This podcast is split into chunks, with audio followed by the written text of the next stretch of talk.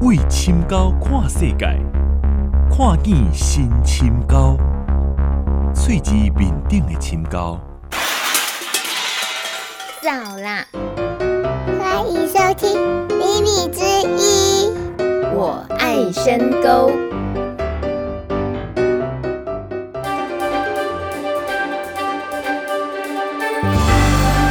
大家好，我是会晓讲台语、会讲台语、袂晓讲台语、会讲华语的林大米。欢迎你再一次准时收听拜六中昼播送的农村节目《我爱深沟》。真侪人听这个节目拢无准时，安尼是真无健康的哦。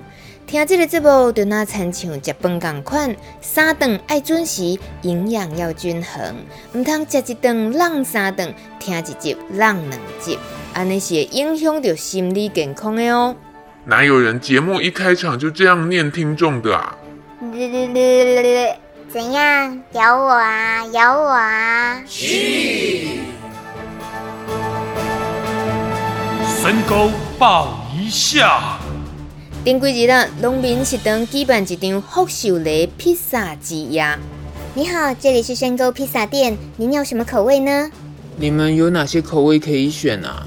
哦，我们有三种，都很受欢迎哦。看您是喜欢吃辣的，还是喜欢 cheese 的，或者有烟熏的。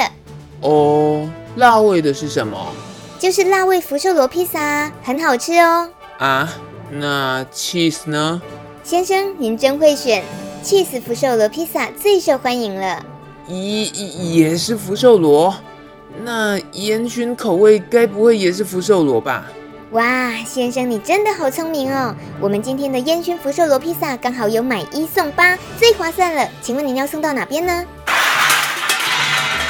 大家别烦恼，不是要替福寿螺做披萨，是科学家方怡和易翰以及某某小朋友邀请小龙朋友到三江做一个福寿螺实验，收工了后要请大家吃披萨啦。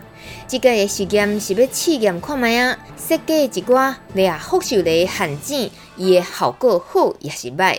要看卖啊，倒一种陷阱会当俩到，而且是捞到上盖济福寿螺店馅子里面。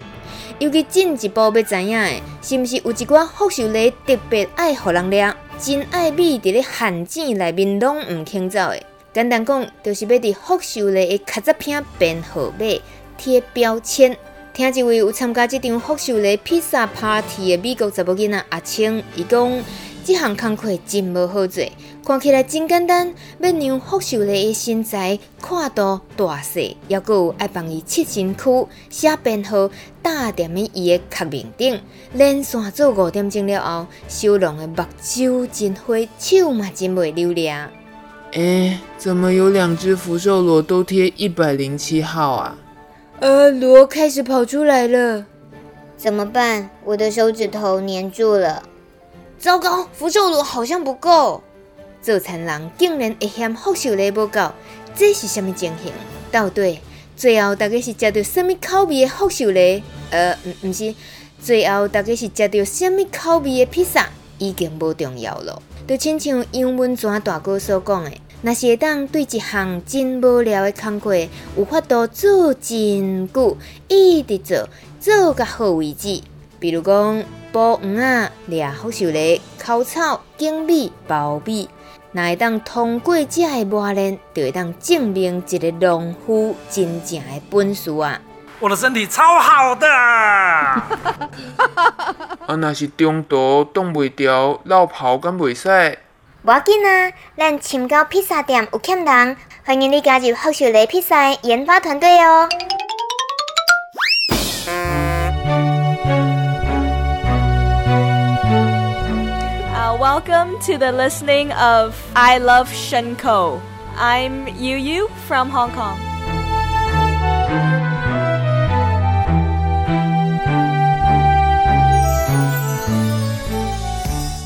我爱深沟这部今日要拜访的主角是波波。原本伊伫台北做摄影师，嘛捌做过电脑工程师。最近这两年，伊转来宜兰学做田。伊嘛是员山乡友善耕作的小农。不过较特别的是，伊顶半年做农民，下半年做渔民。半年种田，半年掠鱼，这到底是什么款的生活？咱就为快问快答开始，好好来熟悉波波。我是婆婆，今年是我的务农的第二年啊，等于是独立耕作的第一年啊。从去年开始就参与呃务农的学习，然后今年第一年开始有是有了收割。快问快答，请问你为什么叫婆婆？嗯，婆婆是我的从从小的一个绰号了。其实。其实它原本不是波波，它原本是因为我的名字中间有个伯字，然后所以呃，因为我姓廖嘛，啊，小时候人家都会省略，就是直接叫我廖伯廖伯。这个伯以后慢慢就谐音就变成坡出来了，啊啊坡坡坡坡坡，那结果后来就衍生变成是坡坡啊。这个坡坡包括像我的脸书啊，我的 line 都是用坡坡哦，防。呃，也习惯了，就是喜欢流浪，所以随波逐流。哦，好，请问你一年四季最喜欢宜兰哪个季节？应该就是冬天吧，因为我等于是渔夫啊，对不对？我一开始在宜兰的话，也是去捕鳗鱼苗，然后所以呃，冬天是捕鳗鱼苗的最旺季，它可以看到很多新台币。那好，这个渔民的身份，等一下我们再继续追踪。所以，如果回到是农民新手的这个身份，在田里工作最怕遇到什么？最怕遇到的是天气很热，没有水喝。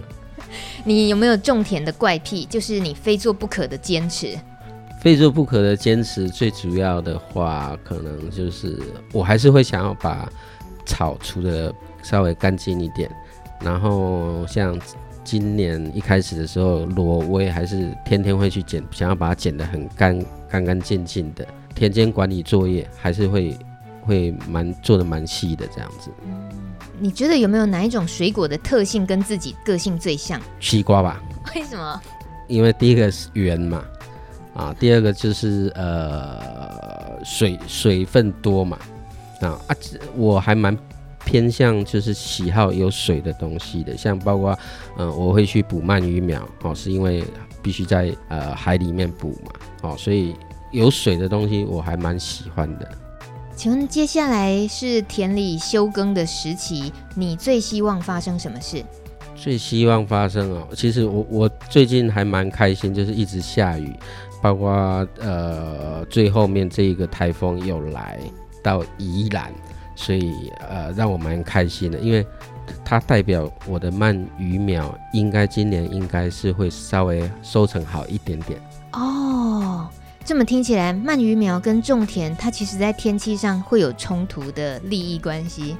冲突好像会有一点点，但是因为季节季节有稍微不一样，所以说也避开了这个冲突了。哦那么快问快答到这里结束，你有没有觉得若有所失？好像还漏一题什么？漏一题啊？嗯，请问可不可以在田里尿尿？当然可以啊！看来你是尿过很多次的。因为这个男男生跟女生问这个问题就比较呃有所差异啦。男生是会觉得这个好像很稀松平常。然后，然后可能问女生的时候，女生可能会对这个会比较会有迟疑，对不对？但我问过男农夫哦，他也是害羞型的，那就是硬控大师。他说他是属于害羞的，他就不敢。但是他很佩服敢像波波这样敢尿尿。他说可能你们比比较不怕被人家看到，是这样子吗？哎、欸，其实其实我尿尿还无所谓。其实有好几次就是有点肚子不舒服拉肚子，我也是直接在天里呀、啊。你好诚实哦！我我比较不担心的是被人看见，而是我担心就是说，呃，不小心蹲下去那一刹那，可能有什么生物不知道会不会袭击我。波波，谢谢你给了我一个从来还没有听过的解答，原来心里的恐惧还是蛮多的。因为我们是友善小农，我们是友善的农夫，所以总觉得我们的田区各种生物都会出现，包括包括我前一阵子除田埂草。然后又不小心去除掉了一条好大好大的那个雨伞节，所以那几天如果是在田边，呃，有这个这个生理需求的时候，我都好担心他的他的子孙会不会来报仇 报应的感觉。可是，呃，会选择在田里就地解决，这还是非常自然，会让它发生就对了啦。呃，不得不让它发生，因为我们很需要肥料。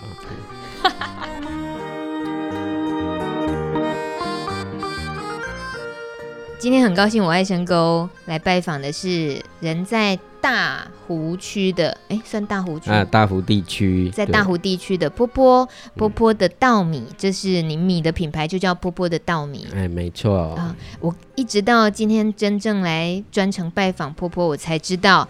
原来他是新手哎，我我因为一直在整个那个友善耕作小农社群，明明就一天到晚看到你啊，我就想哇，这个人应该很资深了，然后看起来这么黝黑，然后然后就是每个跟每个人都好熟悉、好亲切，感觉跟他这么熟，一定是在这个圈子混很久了。想不到你其实是去年才开始啊？嗯、就是也是因缘际会啦，就是去年。我去年面临到一些比较生命中的一一个一个大转折，因为去年我爸爸刚过世。那原本我的去年的一个计划，我是想到那个绿岛那边去去那边工作，就是去那边当那个浮潜教练。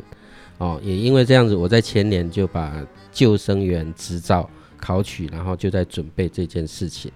结果因为去年我父亲过世了以后，然后我的计划就有点呃改变，我必必须留在宜兰陪我妈妈。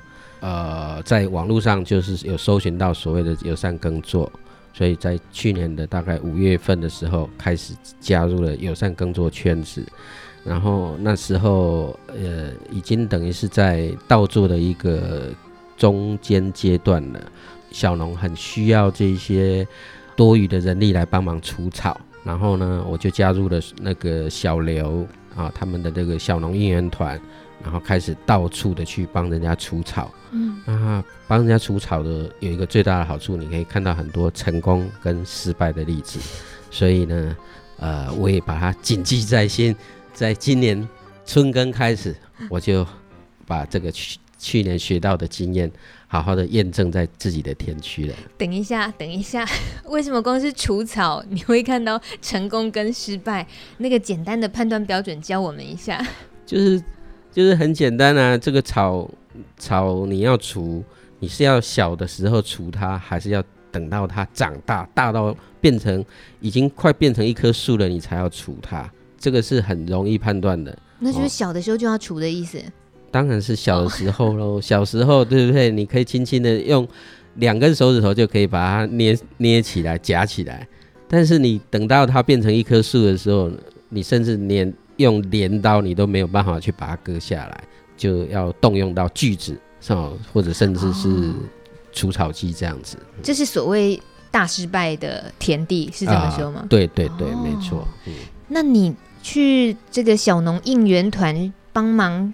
除草，它就是一个很简单的任务，就是到各个小农那边需要，你们就去帮忙除草，单纯针对除草、呃、这个打工吗？也也呃也有其他的，但因为刚好呃五六月份就是除草的一个呃最缺最迫切需要人力的时候，嗯，然后当然呃其他的也遇到过，比如说要帮忙呃呃撒肥的啊，或者是说。办一些东西啊，这样子，反正其实农村需要人力的这一些工作，好像无奇不有。那小农应援团是一种可以有酬劳补贴，还是完全的服务性质？呃，一开始就是因为它是完全没有酬劳性质，我才想要去参与去加入。因为我觉得，就是你如果说是有酬劳的方式的话，呃，拿多了也不是。拿少了，你心里又不又有点心不甘情不愿。那与其这样子，你如果说他做的是一一个是完全没有酬劳的话，你反而会比较有热忱。我懂，就像我做我爱深沟 这种，我就高兴做嘛，我就做啊，嗯、对不对？对，就没有什么束缚了，然后做得好做不好，你就自己鼻子摸一摸。没错。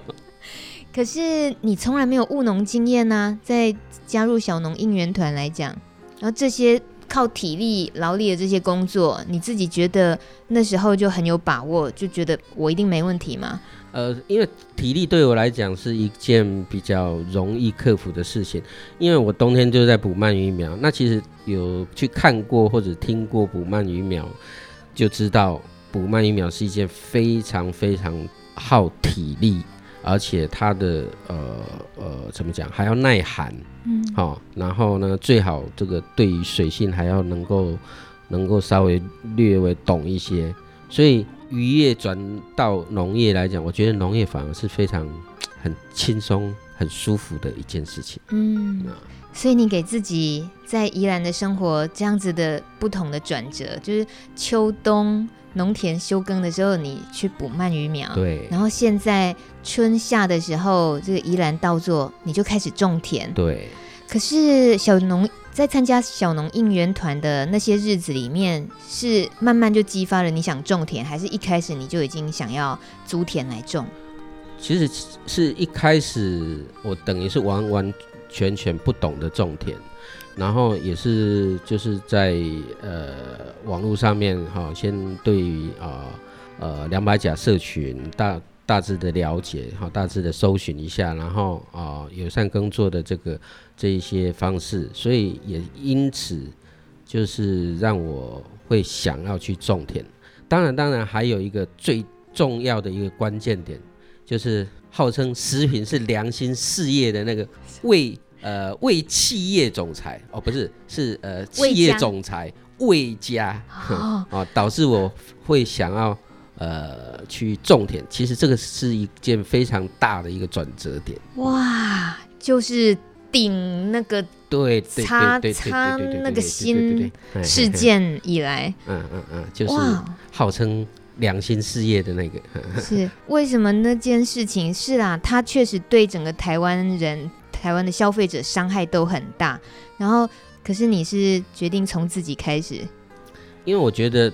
让我觉得吃起来没有尊严，所以我觉得，呃，我到底是要相信政府，还是要相信这些所谓的良心事业的厂商？那与其这样子，我为什么不要把这些就是这一份信任转到我自己的双手跟双脚？我相信我自己就好了啊。嗯，我自己能够把这件事做得好的话，那我认为。慢慢的就是整个我的周遭整个环境就会更好。婆婆，你真的很特别的，让我现在有点有一个很大很大的问号是，是你你的这种很大的职场的转换，或者是面对一个全新的从来没经历过拿来谋生的工具，你是真的是八竿子打不着就用在你身上哎，你以前是很多年的专业摄影师。然后你刚刚讲到，哎，后来回来宜兰，你去捕鱼苗，然后你现在被这个魏先生的这个事件彻底的，也就是决定要务农，难怪你说随波逐流，觉得自己个性很流浪，是这样子吗？因为其实其实还有一个最大的一个转折点呐、啊，也不也不也不能说转折点了，其实应该说面临到呃一个稍微有点困境，也就是说。当我不再做摄影师，然后当我不再做所谓的 MIS，我发现其他的工作已经没有办法让我呃拿到我的生活开销所需要的这些薪资。嗯，整个社会一片很很低迷的这种薪资状态，让我突然间我就觉得说，那呃，与其与其去上班。然后呃，去等于是呃拿很低的薪水，然后呢呃生活也生活不下去，呃那我何不做我喜欢的？我就去做我最喜欢的捕鱼的工作啊、呃。其实我还没有呃耕作之前，我的春夏天我是是上海钓船去出海钓鱼的，哦、所以是渔夫。渔标准的渔夫。哇，你是我这样很难得可以遇到一个能够做渔夫又做农夫的人，因为在有一次的论坛会议上，我很明显听到了渔夫他们的呃在诉说身为渔夫的那个辛苦的时候，可以感觉得出来，他有点在形容当渔夫的门槛远远高过农夫。呃，渔夫本来就很辛苦了，因为渔夫他最重要，他必须拿着一个宝贵的生命在，在在这个海上面去去等于去搏命，才能换得收入嘛。哦，所以渔夫是一定会辛苦的，因为他为了要保命，所以他必须要呃付出更大的这些体力，哦，去维护他的一个生存的价值。那农夫的话，其实呃。他本身就是所谓的比较没有这样子这种这么辛苦的一个界限存在，差别在这个地方。所以现在你除了秋冬季节捕鱼苗之外，你比较想要把重心春夏的时候想要种田了。对对对，就是种田嘛。反正我觉得，呃，现在就是说，不管种的卖的好不好，至少。可以给自己吃，这样吃的很开心，这样子。所以今年波波的米是第一次开卖，对不对？呃，今年第一次开卖，然后也就是反正呃这些我的这些亲朋好友的捧场，呃也卖的也都差不多卖完了。哇，恭喜恭喜恭喜！亲朋好友很多嘛，我猜应该是都在婆婆家吃过饭。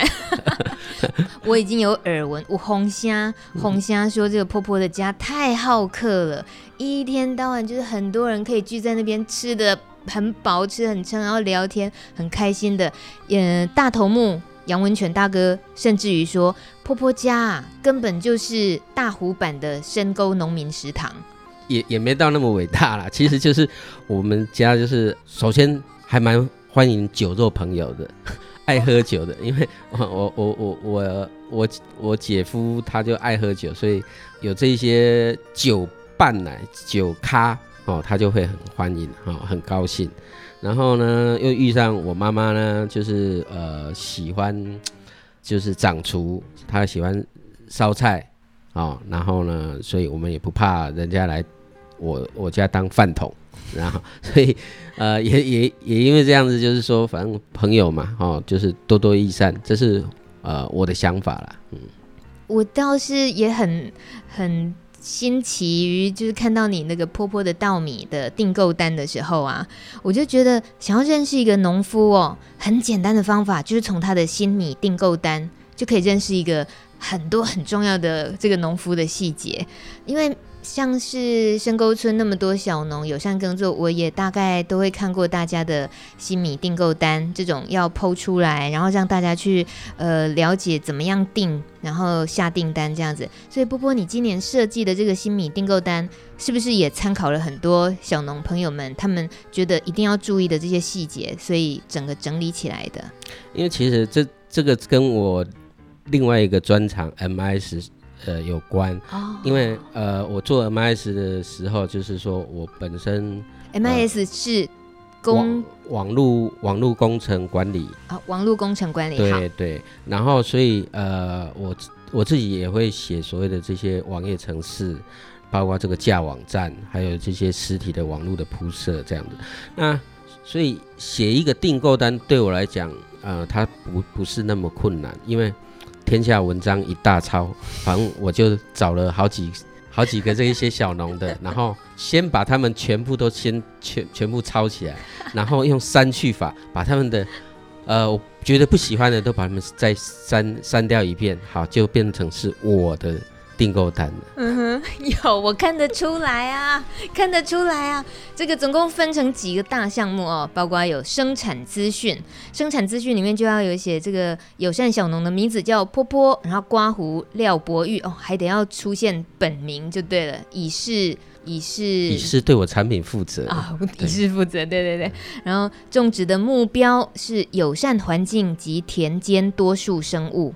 对啊，让让这些生物多样化。嗯，还包括田区位置在哪里啊？生产管理是用呃友善耕作，没有使用农药、化肥、除草剂都没有，然后手剪螺，然后手工日晒。你的米全全部用日晒的啊？因为我我今年第一年，所以因为三分多，所以它进不了那个红谷厂哦，因为量太少，所以我就全部都是用手工去日晒的。嗯，然后日晒完以后，也因为日晒出来的米特别好吃，所以也让我在销售的部分会。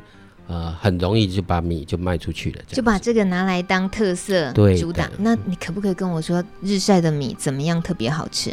呃，就是感觉上它的甜度会比较高一些吧，就是呃，吃完以后，它在你的嘴巴里面会慢慢会有一种回甘回甜的感觉，这样子。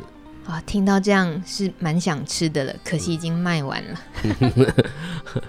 我觉得更有趣的是，你的这一份订购单里面有一个注记，你就教了大家要怎么样衡量自己该买多少米。我从来没有看过是用这样衡量，大大家听听看哦，听听看，尽量认真的去算一下，这位农夫他到底在想什么，他这种建议能不能真的给我们算出我到底需要买多少米？呃，婆婆说呢。一公斤米大约可以煮出十四碗饭，大约是七个两米杯的量。一公斤的米大概可以吃三餐饭，所以如果只有晚餐回家吃饭，那你一个月在家吃饭有二十一餐，不包括带便当，不包括过年期间加饭加菜，一个月需要七公斤以上的米，一年需要八十四公斤以上的米。你真的很鸡婆哎、欸，婆婆，这在干嘛啦？你到底想干嘛？这什么意思？你讲啊？哎，其实重点就是要告诉人家，你家一年要买八十四公斤的米，你为什么这八十四花了八十四公斤里面，你为什么不要分个呃四分之一五或者是五分之一来买我这个米呢？这个才是我所要强调的这一件事情，就是八十四公斤。哦，非常好。这个让我想起有一个行销观念里面，我听过他们说，你要设计一个产品，设计出来定的那个价钱，要让大家觉得，诶，有一点多，但又好像是可以负担的，那那个价格就是五百块。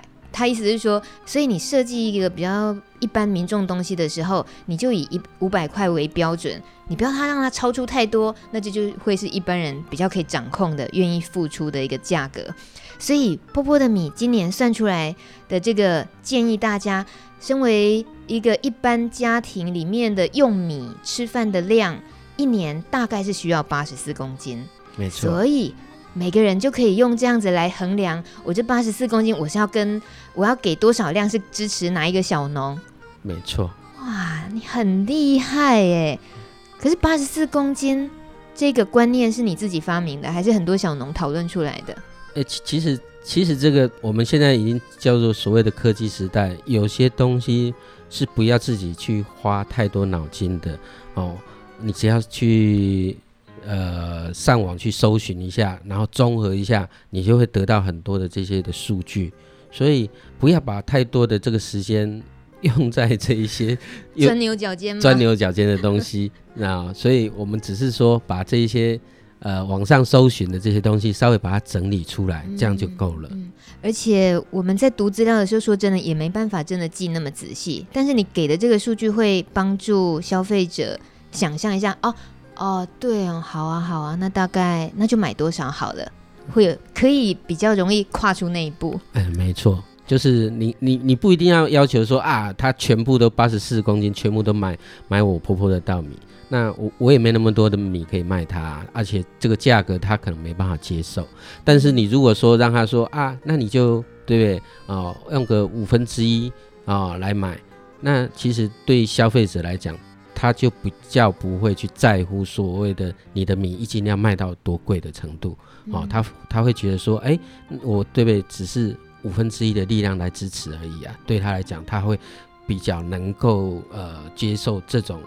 这种所谓的一个价格的落差，嗯，这是我的想法。所以你上半年是种田，下半年当渔夫，其实你是全职农夫，又是全职的渔夫，哎，哎，没没错没错。哇塞，嗯，好厉害！但是呃，主要还是希望当渔夫的收入能高一点，因为呃，种田的收入如果要拉高的话，哇，好像难度好像蛮大的。那为什么捕鱼反而那个可以期待高一点？因为捕鱼的话，就是可能经验比较丰富，而且就是说，它的收入是来自于你的专业程度。你的专业程度越高的话，你相对你的收入会越高。也就是说，其实我们用另外一个呃方式来解释好了，就是你如果是当的是农夫，那你可能就是会有一种叫做。小小的负面情绪，为什么？因为你从你春天插秧开始，你就已经几乎知道你今年收成的收入是多少了。嗯，大概。但是呢，你随着可能田间管理的作业的疏失，比方说福寿螺没有抓好，好，那你可能你的收入会往下荡一点点。然后呢，再来你的草没有除好，你的收入又会再荡一点点。嗯。然后呢，你的秧苗被这些鸟玩掉了，哈，然后你的收入又会再荡一点点。遇到台风来了，然后倒了一些，倒了一部分，你的收入又降了。所以，呃，农田就是，也就是农夫的这个这个这个田间管理没有做好的话，他的收入就是一直在锐减的。那我们渔夫刚好是相反的，我们渔夫。呃，当你开始去捕鱼的时候，你永远没天天是抱着希望的。今天没有抓到的时候，我就会说，明天我应该会抓得到。我明天抓不到的时候，后天应该会抓得到。所以每天是抱着希望去捕鱼的。也就是说，一个是负面的，一个是正面的一个情绪。所以啊、呃，我觉得我还是比较喜欢那种天天抱着希望过日子的这种生活。嗯波波，你太另类了。那个捕鱼这一段我真的听不下去，我完全是逆着思考啊。今天捕不到鱼，哦，怎么办？然后明天天又亮又要出门的时候，心里会想怎么办？今天要是跟昨天一样捕不到鱼，那我怎么办？我肚子一天比一天饿了，就是然后种稻反而种下去，起码无论如何就还是给 game 都会有嘛。所以，哎，你这是算什么样的思考模式？你就是很会鼓励自己，哎。那你你连自己都没有办法鼓励的话，那你要还要照顾到这个环境，这个这一些生物，这有就有点说不过去了。所以当然就是第一个还是要自立自强啊，对不对？嗯、你当你自己站起来的时候，而且你站得很稳，你能抬头挺胸的时候，你自然而然你就可以照顾到更多的这一些周遭一切了。嗯。那再说到波波，刚刚你带我看了一下你的田区，还有你种的菜，呃，你的菜呢就是环绕着你的田边。你说你不希望是杂草，然后被人家喷除草剂，所以你宁可拿来都种成菜园，对，都把它变成菜园，就是呃杂杂草，然后除掉，然后就呃把它变成我的小小的小菜园这样子。一减几个啊，不他减四个。我看到你那个菜园还是有很多菜可以拔，我心里想：天哪，最近菜价那么贵，会或者甚至于买不到菜，你自己就是取之不尽，常常就是只要这些东西自己靠双手自己用。台风天都不用烦恼，因为自己都有。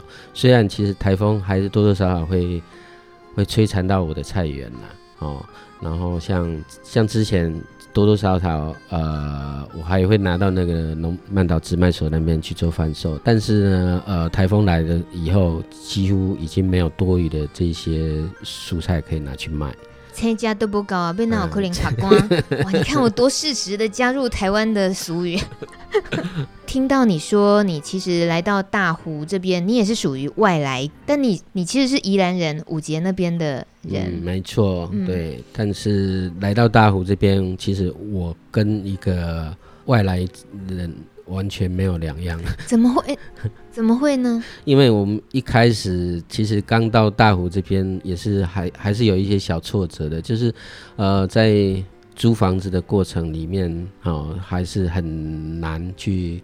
其实也也这个地区有很多空房子，但是因为呃你是外来。的这一些人的话，你要租房子就不是那么容易去租得到哦。就是人家会觉得说，那你你你租我房子到底要干嘛哦？然后这个也是经过了一段时间以后，慢慢的，哎，人家会接受了哦，才会变得说，哎哦，租房子会变得比较容易这样子。嗯、这是农村的特质哦，就、嗯、是对人是对、嗯，就是对陌生人啊，或者说对外来的这些，多多少少会有一点小小的小排斥吧。嗯啊。那在你种田这方面，就像你说的，今年这样很认真的种了三分地，那旁边农田的农夫会觉得，哎，好像好像他偷偷审核你的过程里面觉得，嗯，哎，赛里可以了，所以他主动说他也有一块田想让你种，这是很大成就感吧？呃，这多多少少心里还是会有点有有点小开心一下。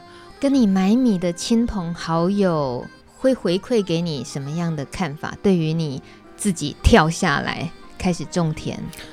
呃，我的亲朋好友其实一开始都不太认为说我能能做这个农业吧，因为以前我在捕鱼的时候，可能他们有一些有一些亲朋好友他们不知道，他们也认为说其实可能就是玩票性质吧。嗯，但是。当我又捕鱼，然后又从事农业的时候，其实我的亲朋好友对我的看法是完完全全是大改变。然后也因为这样子，所以当我在呃说服他们买我的米的时候，会变得非常非常的容易，因为他觉得说我这么辛苦的的代价所产生出来的一个这个这个产品，应该是非常非常。值得可以去鉴赏的，所以几乎在销售上完完全全没有任何的一些困难点，这样子。嗯、哇塞，真是超级好消息耶！那加入了友善耕作这样子的这种务农，这段时间里面，个人部分最大挫折有过吗？其实挫折还蛮多的，就像我刚刚所说的啊，就是。呃，农业好像都是一个负面思考的一个一个一一个关键点，好、哦，所以经常会有所谓的呃，遇到一些无法控制或管理的情况下，收入会荡，心情当然也就跟着荡下来。但是我比较能够稍微把它自我转换吧，就是总总是会觉得说没关系，反正稻米收成不好，我就把希望放在补鳗鱼苗吧。哎，其他的友善小农他们就是种田而已，他们后面的休耕不会去补鳗鱼苗。你觉得他们通常心情怎么去寄望说啊，今年卖的不好或者收成不好？那就是盼明年吧，或者是有那个斗志的人可以跟着我一起去补鳗鱼苗啊。补鳗鱼苗是一个欢迎新手的行业吗？呃，补鳗鱼苗是不限资格的资。只是看你有没有那个勇气跟意志力而已，嗯、看能不能撑过一次一天这样子，先试试看这样。没错，补鳗鱼苗现在就是说政府有规定，就是呃限定期间去去捕捉，所以是每年的十一月一日开始，一直到隔年的二月底。好，所以你想抓也只有这个这个时间段能抓而已。那是住在海上吗？呃，其实你可以选择就是通勤啊，那或者是说，呃，有一部分有有一部分像经常很多这些来自台东花莲的这些原住民朋友，他们都是选择在海滩那边，就是搭个那个小公寮，然后就在在那边睡觉这样子。嗯哼，那你自己？我自己因为呃。家就住在五节海边啊，所以就是说每天还是会回回到五节的海海边的房子那边睡觉。嗯哼，这样子的你自己说漂泊，这样也还是算有一种漂泊生活的感觉，是吗？嗯，我我觉得好像有点有点吉普赛的那种生活的感觉，所以有一点点小浪漫了。嗯哼，是你自己想要的生活吗？嗯，我觉得蛮好的啊，而且。他让我身体很好，嗯，哦，身体好的话，我觉得人生永远会有无穷的机会，这是健康最重要。如果还有什么小小的念头，还想做的事情是什么？未来？未来啊，未来，其实我觉得先把眼前下个月要开始的这个鳗鱼苗先补到，然后再来。明年的这一些呃呃，春耕先做好，这就是 我的未来了吧？好实际哦，对，这些事情已经也都排在眼前了哈。对，一件一件要去面对了。对，已经已经躲都躲不开，已经都要面对了。这样生活很难无聊哎，有人会觉得哦，农村哦，应该宜宜兰哦，应该就好山好水，好无聊啊。那、嗯、你们应该认识一下婆婆。啊，我每每天都不无聊，呃，就是。时间永远不足够的。嗯哼，我一直想做结语，但是我看到的东西实在太多，想问的东西实在是还太多了。包括我现在坐的地方是波波最近双手打造出来的民宿，未来也可以作为打工换宿的地方。一个老房子整修好的，我会在网络上放一些照片，就会大家会看到，呃，也太可爱了吧这个地方。而且我家门前有小河哦。这不是在课本上，这真的是活生生发发生在我的视线里面，我真的好感动哦！这个地方，希望大家一起来感动一下吧。嗯，网络上可以看得到嘛？坡坡的米，坡坡的稻米，坡坡的稻米。然后相关的，如果大家有兴趣，明年想加入这些友善耕作务农的打工的行列啊，小农应援团，对不对？对，打工换宿也可以啊，或者是说单纯来这边旅游。的也可以啊，呃，统统欢迎来这边啊，大家互相呃交换一下人生的愉快与不愉快都可以，愉快与不愉快都可以，你说的哦，我猜有很多那个心情有点到谷底的人，最近会安排行程过来这里，谢谢婆婆，哎，不客气，谢谢。